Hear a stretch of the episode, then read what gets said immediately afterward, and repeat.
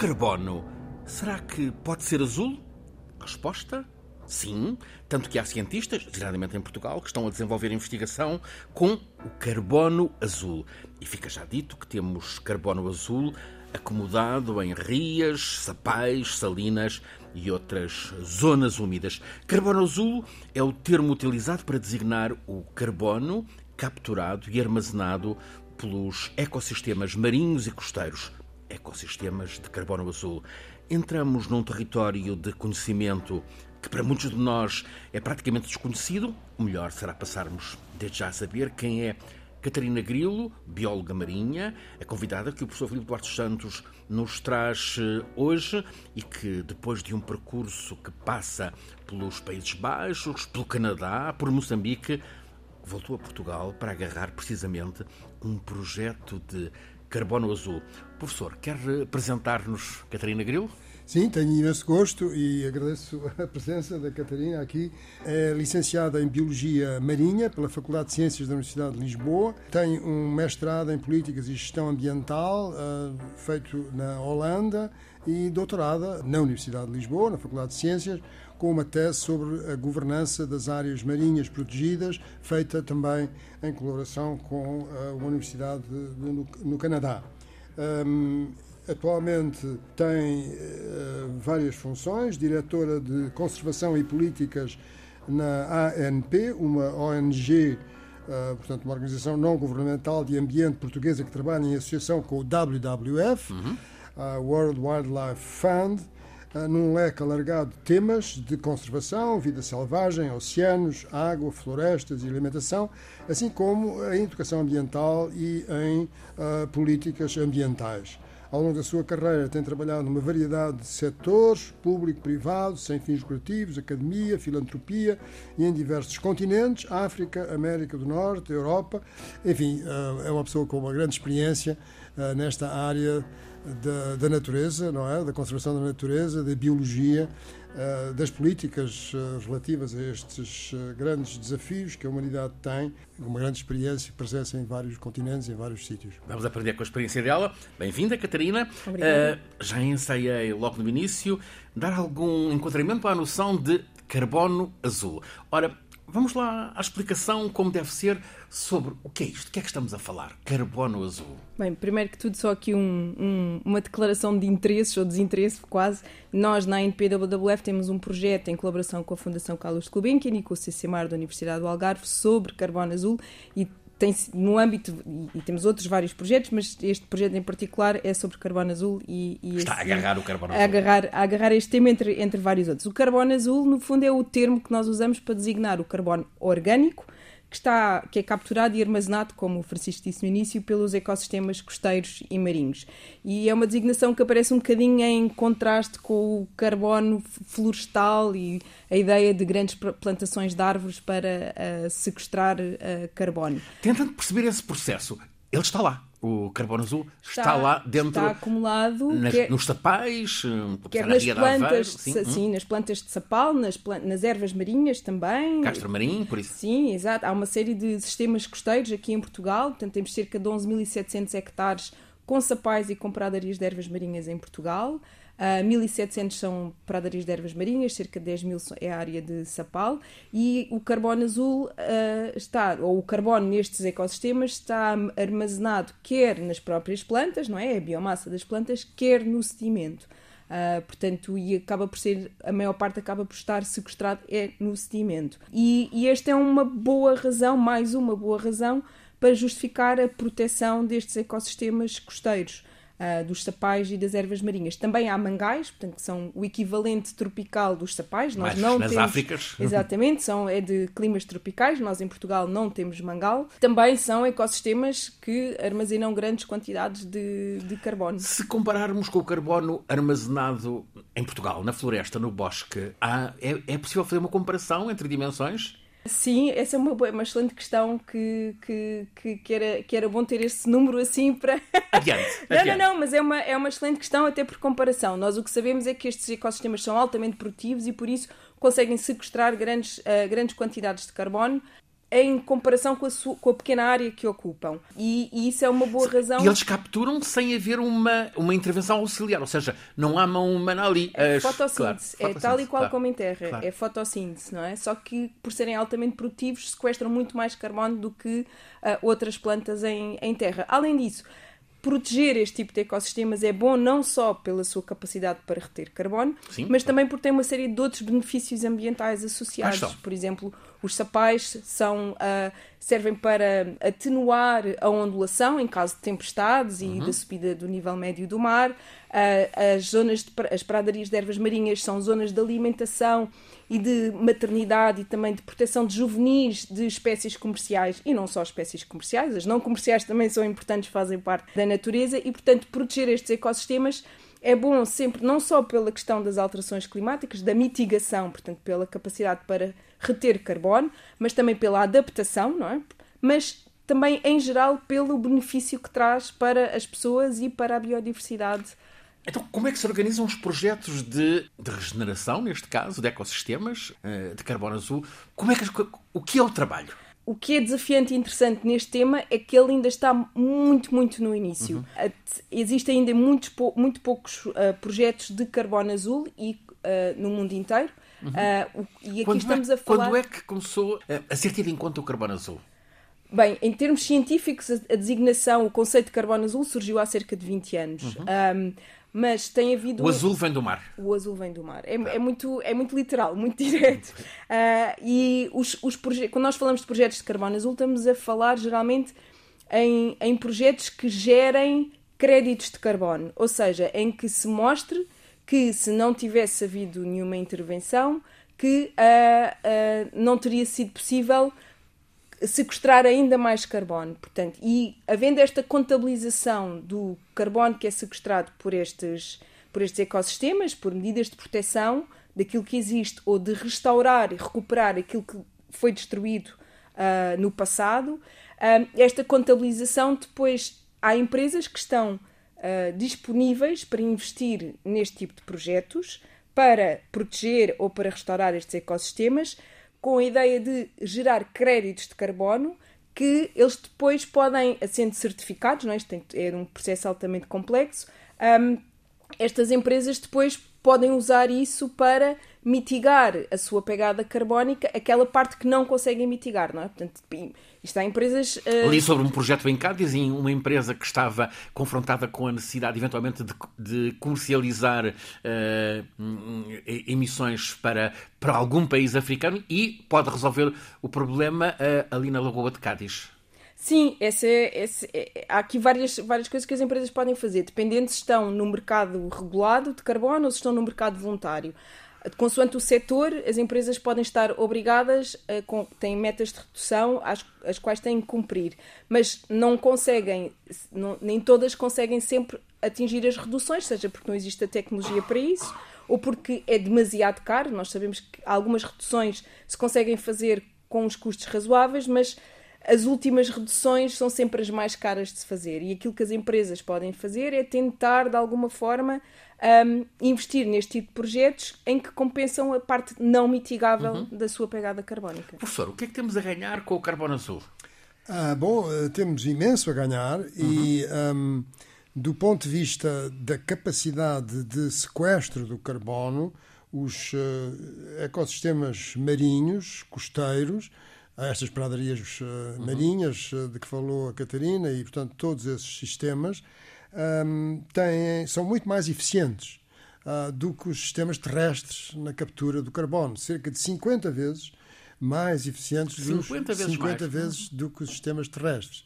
Uh, acontece que um, tanto uns como outros estão afetados, ou estão a ser afetados, pelas próprias alterações climáticas, ah, mas, eh, por exemplo, em Portugal, os ecossistemas terrestres, em particular as nossas florestas, estão a ser afetados, evidentemente, por ah, uma descida no valor da precipitação anual, da precipitação anual média e também por temperaturas mais altas, ondas de calor, e o oceano também está a ser afetado, a temperatura das águas superficiais está a subir, mas, por enquanto, uh, é um sistema que é mais resiliente do que os sistemas terrestres. Portanto, são, Como são... é que se quantifica uh, o carbono azul retido, capturado?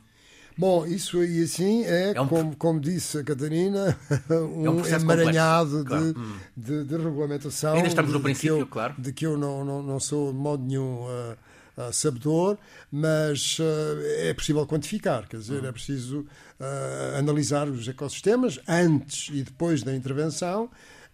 tudo isso é muito importante porque um, estes mecanismos de compensar as emissões que as empresas utilizam um, têm que ser um, verificados, uhum. não é? Uhum. Têm que ser monitorizados, têm que ser validados, certificados.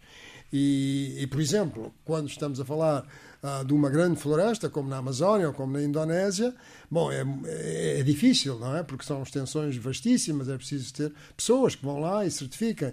E nas zonas costeiras também, mas, enfim, são áreas menores do que esses, essas grandes áreas florestais. A Catarina está a trabalhar eh, projetos eh, de eh, regeneração, será? De restauro ecológico. De restauro, sim. restauro ecológico, sim, está em, em, em, zonas de, de, de carbono azul. Qual é a legislação que enquadra este restauro ecológico? Uh, nenhuma atualmente, hum.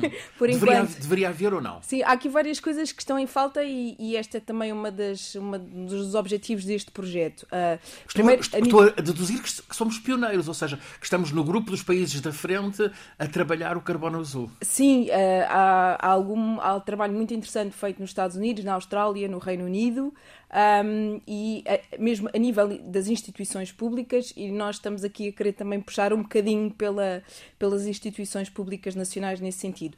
Respondendo à sua pergunta especificamente sobre restauro ecológico, há uma proposta de lei europeia de restauro que está em discussão atualmente no Parlamento Europeu, aliás, uhum. um, com, com, com grande desilusão uh, minha e de colegas de outras ONGs, estamos a assistir no Parlamento Europeu a uma tentativa de destruição desta legislação, uma proposta da Comissão Europeia, que é uma legislação que pode pode revolucionar, é, é, é, no fundo veio revolucionar e é a primeira grande proposta após as diretivas Aves e Habitats, que vem de facto, faz, é um marco aqui na, na, na proteção da biodiversidade da, da União Europeia, mas uh, estamos, estamos uh, esperançosos que de facto não haja um travar dessa legislação uh, dentro do Parlamento Europeu e fica desde já aqui o apelo também aos eurodeputados nacionais para que votem a favor da aprovação desta, uh, desta, desta lei europeia do restauro. Portanto, essa é parte europeia. Portanto, quando essa lei for aprovada, e queremos que seja aprovada, esperamos uhum. que tenha metas concretas e ambiciosas de restauro para os diferentes ecossistemas, em terra, fluviais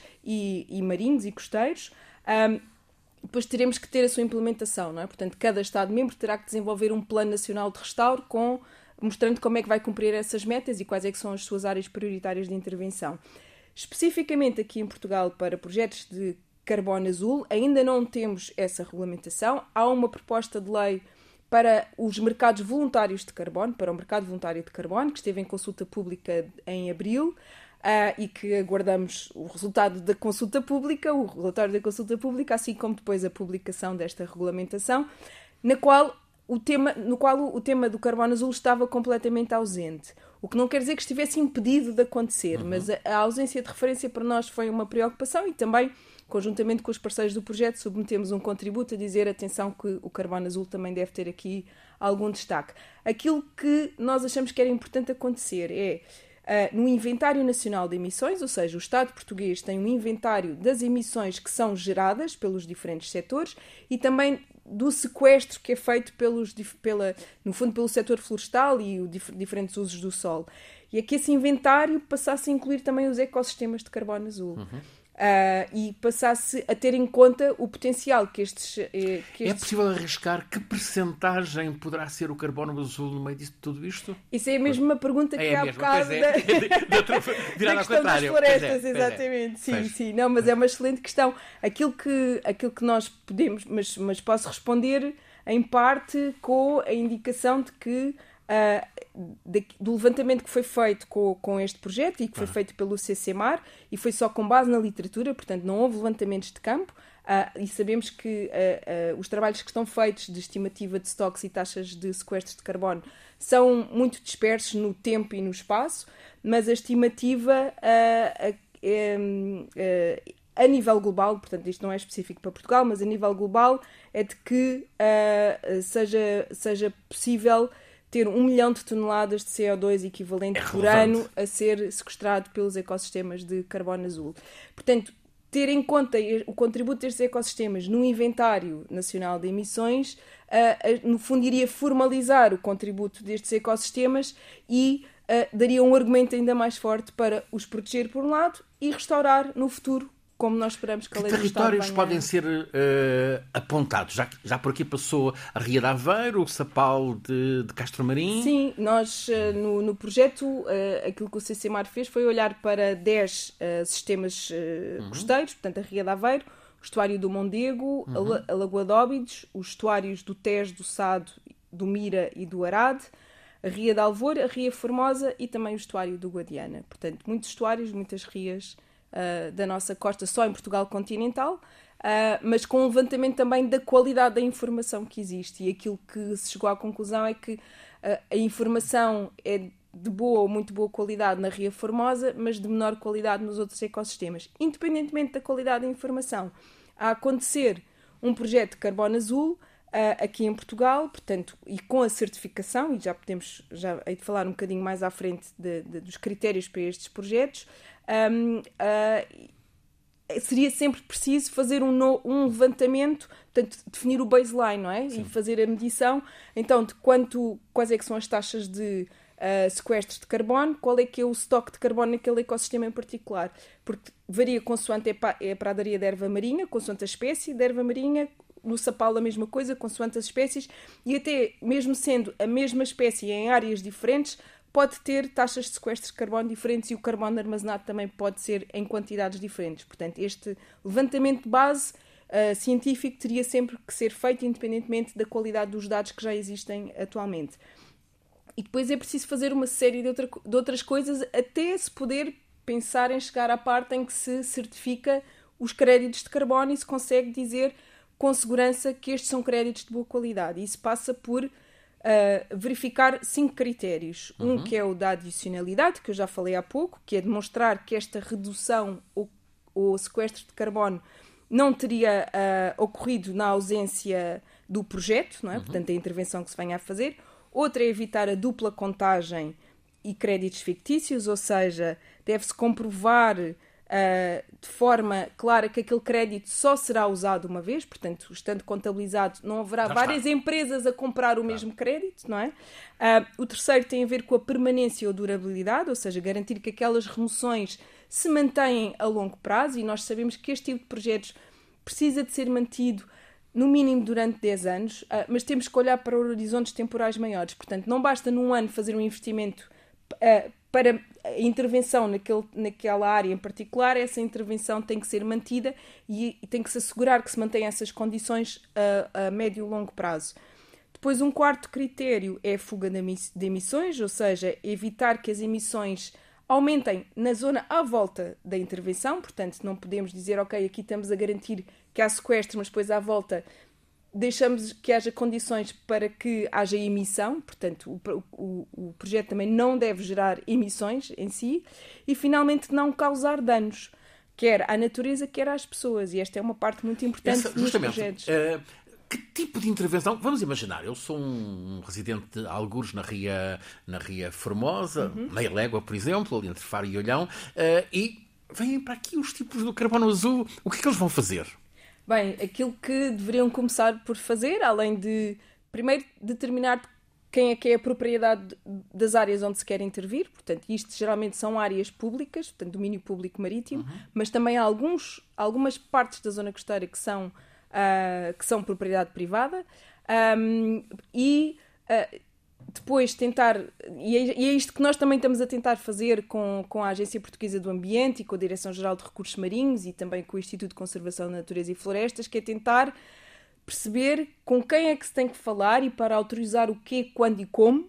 Tudo está a começar. Tudo está a começar, que é para ver como é que se, como é que se faz um projeto do princípio até ao fim, num, num, num processo claro e transparente e previsível para todas as partes. Não há maquinarias complexas? Pode haver maquinarias complexas. Se, nós, se o projeto consistir, por exemplo, são umas salinas, e isto é até uma questão eh, discutível do ponto de vista ético, não é? As salinas uh, que existem, por exemplo, aqui no estuário do Tejo, Sim. são salinas que cumprem também uma função ecológica, não é? Mas, uh, por exemplo, para as aves, para a avifauna. Um, mas uh, elas foram. Para se fazer as salinas, teve que se destruir a zona de Sapau que lá havia antes. Portanto, nós queremos manter as salinas. Uh, humanizar. Uh, não é que são um ecossistema transformado, ou queremos voltar àquilo que tínhamos antes, que eram os sapais. Mas, independentemente disso, se quisermos voltar a ter sapais, sim, será preciso voltar a fazer intervenções com alguma maquinaria na, na, costa para criar as condições para o sedimento se voltar a acumular e eventualmente até fazer algumas plantações de algumas, uh, de algumas espécies de, uh, de sapal. Portanto, há que ponderar riscos. Pode haver. Há, sem dúvida, não só do ponto de vista ambiental, não é? Que é qual é que é a taxa de sucesso destas plantações, que tipo de intervenções é que preciso fazer ao longo do tempo para garantir que elas se mantenham, uh, que ameaças é que existiam àqueles habitats que nós precisamos de reduzir antes de estarmos a fazer uh, plantações, não é? Porque se nós estamos Uh, no fundo, uh, a, tentar restaurar estes ecossistemas, mas sem reduzir as causas que levaram à sua degradação, é, mais, mais anos, menos ano, voltamos, vamos a ter, a, voltamos a ter o mesmo, uh, o mesmo problema. Mas depois também é preciso ter em conta as pessoas, não é? As pessoas que vivem ali à volta, que utilizam aquelas áreas, sejam proprietárias ou não, não é? Um, devem ser envolvidas nessa discussão. Devem ser envolvidas na discussão, devem, deve-lhes ser dado conhecimento do que é que está planeado, do uhum. que é que uhum. vai acontecer. O que é que está em causa? Uh, se forem proprietários, obviamente não se pode intervir sem a sua autorização, não é? Mas isso já, já é algo que é é... A maior parte é domínio público. É domínio público marítimo, mas, por exemplo, uma coisa que se, que se pode fazer e é, é tentar ter uh, uma concessão uh, em algumas dessas áreas para fazer, por exemplo, uh, cultivo de ervas marinhas, que, é, que é uma das possíveis, um dos possíveis caminhos legais para conseguir avançar com projetos de carbono azul em Portugal. Mas ainda falta, ainda falta muito acontecer. É preciso definir este processo legal e administrativo, não é? Uhum. É, é preciso haver ciência de base, isso. É preciso haver quem invista nessa ciência, não só o Estado, mas as empresas. A, há... a ciência ainda está por desenvolver, ainda, ainda há muito caminho a percorrer. Não, não é tanto a ciência no sentido de fazer grandes descobertas científicas, mas sim de fazer o levantamento de, das no taxas local. de sequestro uhum. de carbono e, e, e, dos estoques de carbono naquelas, naquelas zonas. Uh, depois, é, é preciso também que haja empresas disponíveis para investir, independentemente daquele projeto vir a gerar créditos de carbono ou não. Porque, de facto, como isto está tudo muito no início, todos os projetos que existam de levantamento e de alguma contabilização vão ser sempre bons, porque é conhecimento acumulado que nós temos para depois ter projetos maiores ou que sejam eventualmente geradores de créditos de carbono. É preciso, portanto, precisamos do Estado, precisamos uh, dos investigadores, precisamos das empresas, Precisamos das empresas certificadoras, não é? Que certificam estes, uh, estes créditos de carbono e que garantem que o processo é credível e robusto e cumpre aqueles cinco critérios de que eu falava há bocado. E precisamos também da sociedade civil, das ONGs de ambiente, que têm muitas vezes este papel charneira entre estes atores todos e que também têm, por exemplo, muita experiência no envolvimento das partes interessadas, nos stakeholders, na, na partilha de informação, de juntar as pessoas, de a criar eh, comunidade e de procurar ter as pessoas todas a remar para o mesmo lado. Professor, estamos aqui num, num, num mundo, tem 20 anos, mas, mas é um mundo uh, novo. Compensem investir neste, neste mundo? Sim, uh, eu conheço algumas pessoas ligadas a, a câmaras municipais e a empresas que estão muito interessadas nesta enfim, eh, nesta hum, atividade. Um, para tal, como, como foi dito, é, é necessário ter uh, legislar este, este, este, estes mercados de carbono, no fundo é isso que estamos a falar, um, e, há, e, há, muito a fazer nesse domínio, mas uh, o, o, potencial que têm uh, a nível mundial, como foi referido, não é? como a Catarina referiu, um, é, é, é, realmente muito grande. Uh, evidentemente que os sistemas, eh, os ecossistemas terrestres também têm essa capacidade, mas, mas os marinhos são muito importantes. Há aqui uma coisa do ponto de vista físico que uhum. importa mencionar, que é? é? que a, a, capacidade do oceano, porque o oceano tem que absorver o, o, o dióxido de carbono. A capacidade do oceano absorver o dióxido de carbono decresce à medida que a temperatura do oceano aumenta. Uh, e, portanto, um, nesse aspecto, uh, há enfim, uma certa corrida contra o tempo aqui, não é? Não quer dizer que, que, que, que essa capacidade de, um, de, dos, destes ecossistemas marinhos se desenvolverem uh, determine, não é? Mas a eficiência do processo de absorção do CO2 pelo oceano é que diminui com a temperatura do oceano. Por outro lado, há um, um aspecto secundário que também é importante ter presente, é que esta absorção ou esta, um, esta dissolução do CO2 no oceano aumenta a acidez do, do oceano, não é? E isso tem um efeito uhum. também sobre os ecossistemas marinhos. Portanto, isto Vamos continuar a acompanhar que há, que há uma a certa questão complexidade neste processo. Carbono azul. Na ponta final deste programa, hum, proponho abrir dois postigos. Um deles, daqui a bocadinho, a desafiar o professor para nos uh, levar ao, num reencontro com o El Ninho. Estamos em, em ano de El Ninho e começa a haver sinais deste, deste, deste fenómeno. Hum, com a Catarina, viajante científica da, dos países, é a Holanda, da Holanda até à Nova Nova Escócia, Canadá, a Halifax, a Moçambique. Foram experiências aliciantes? Ah, claro que Para uma sim. investigadora? Sim, sim, sim, sem dúvida. Eu, na Holanda ainda foi no início da minha formação académica. Foi é sempre bom a gente sair de, do seu país para, para relativizar uhum. aquela famosa frase só neste país, não é? Uhum. uh, que não que não não é verdade. há muitas há muitas coisas também menos boas nos outros países. Uh, um... De Amsterdão atravessou o mar e, e desembarcou em, em Halifax, sim, Nova sim, Escócia. Sim, que também foi uma experiência muito interessante. E aí foi o quê? Aí foi uma parte do doutoramento, portanto estive lá como, como estudante, uh, não é bem intercâmbio, mas uhum. como estudante visitante uhum. um, e também foi muito, muito interessante. O Canadá tem assim uma mistura engraçada entre Estados Unidos e Europa. Uhum. Um, e... Ali é um pedacinho a sul da, da, do Mar dos Bacalhoeiros, a sim, Terra exatamente, Nova. a Terra claro. Nova, exatamente. Sim, sim, foi, e foi muito interessante. Aliás, há um há um museu das pescas muito interessante nessa, nessa província da Nova Escócia, em que explicam claramente porque é que o bacalhau foi uma fonte de proteína tão bem sucedida, devido ao seu baixo teor de gordura, fazia com que fosse muito fácil ser preservado através da secagem Mas que não salga. tem lá em Halifax, por exemplo, a importância que tem para nós aqui na Europa, aqui para os portugueses, o bacalhau.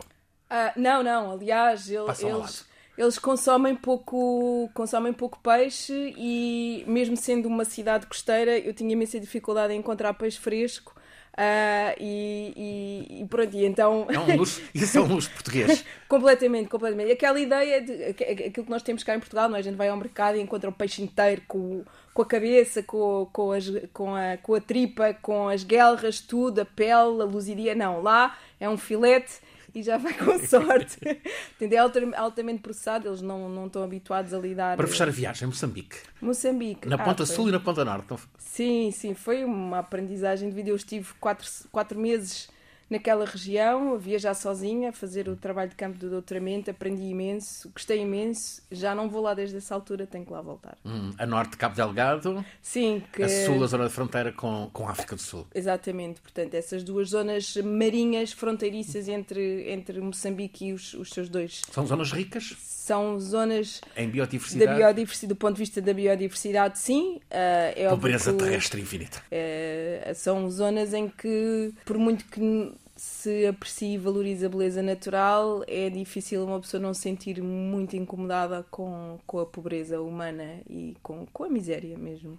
Professor, há já umas semanas que anda a alertar-nos, estamos em, em ano de El Ninho. Provavelmente vamos passar muito do verão a, a falar do El Ninho. Sim, é provável que sim. Deixe-me só dizer que também uh, sou, também tive a experiência do que é um, um português nos Estados Unidos à procura de pois. peixe fresco. Ah. e o bacalhau aparecia assim umas embalagens muito pequeninas, de madeira, quer dizer, como se fosse uma preciosidade, mas, mas, mas foi difícil encontrar, não é? E, e realmente peixe fresco como nós temos, uh, claro. uh, temos que ter um certo orgulho. Nessa, Há quem diga que Portugal tem o melhor peixe do mundo, nessa, isso é controverso, mas, mas é seguramente um E, e também a capacidade, quer dizer, a capacidade, não é? A, sabedoria em, em, em, o cozinhar, não é? Claro, e o fazer. claro, é... Mas relativamente ao El Ninho, sim, tudo indica, quer dizer, as probabilidades estão a aumentar. De, de, que o El Niño apareça no fim deste ano, tal como os espanhóis verificavam quando estavam no Peru, quando chegaram ao Peru, quando começaram a colonizar o Peru, por volta, de, por volta do Natal. E, e hoje estive a falar com uns, uns colegas meus, investigadores, que, que, já estiveram aqui neste programa, o David Avelar e uhum. o Pedro. Uh, e o Pedro Garret Lopes, uhum. e estavam-me a dizer que as temperaturas uh, no, no Atlântico Equatorial atingiram máximos que, que enfim, Já que estão, nunca claro. tinham sido registados, não é? Desde há 170 anos, portanto... Uh, quer dizer, é muito importante termos presente que a interação entre o oceano e a atmosfera é fundamental, porque 93% do excesso de energia térmica que o sistema climático tem devido ao aumento da concentração dos gases com efeito estufa na atmosfera, uh, esse excesso de energia vai sobretudo para o oceano, 93%, 93%, e, e portanto depois o oceano interatua com a atmosfera e, e, bom, e a partir daí temos uh, esta digamos, dicotomia entre o El Niño e La Niña. Nos casos de El Niño, as temperaturas médias globais são, em geral, mais elevadas, portanto, essa é a problemática que provavelmente nos espera no próximo ano. Filipe Duarte Santos, professor catedrático da Faculdade de Ciências da Universidade de Lisboa, conduz-nos todas as semanas neste programa, A Escala do Clima. É uma parceria entre a Escola Superior de Comunicação Social e a Antena 1 da Rádio Pública. Está em rádio na Antena 1 todas as quartas-feiras a seguir às notícias das 11 da noite, depois em podcast, na RTP Play, nas diferentes plataformas. Este é um programa feito por Alice Vilaça, Nuno Portugal, Paulo Cavaco, por mim, Francisco Sena Santos, sempre pelo professor Filipe Duarte Santos, que é o nosso condutor científico, e hoje como convidada a bióloga marinha Catarina Grilo.